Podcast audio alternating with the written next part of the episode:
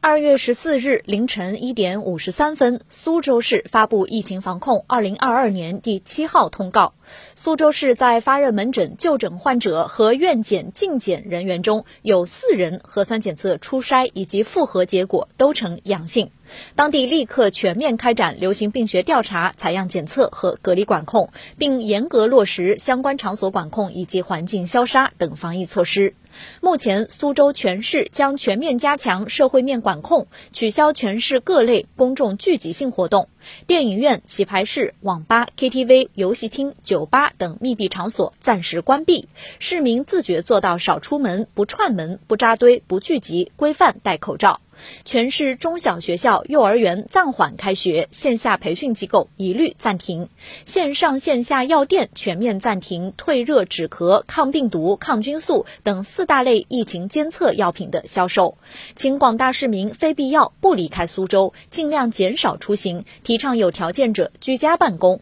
主动配合单位、小区的风控管理措施，加强自我防护。随后，在凌晨两点十九分，苏州工业园区发布关于开展区域核酸检测的公告，检测对象为木渎镇、陆直镇、长桥街道、郭巷街道、城南街道的所有居民，检测时间是今天凌晨七点开始。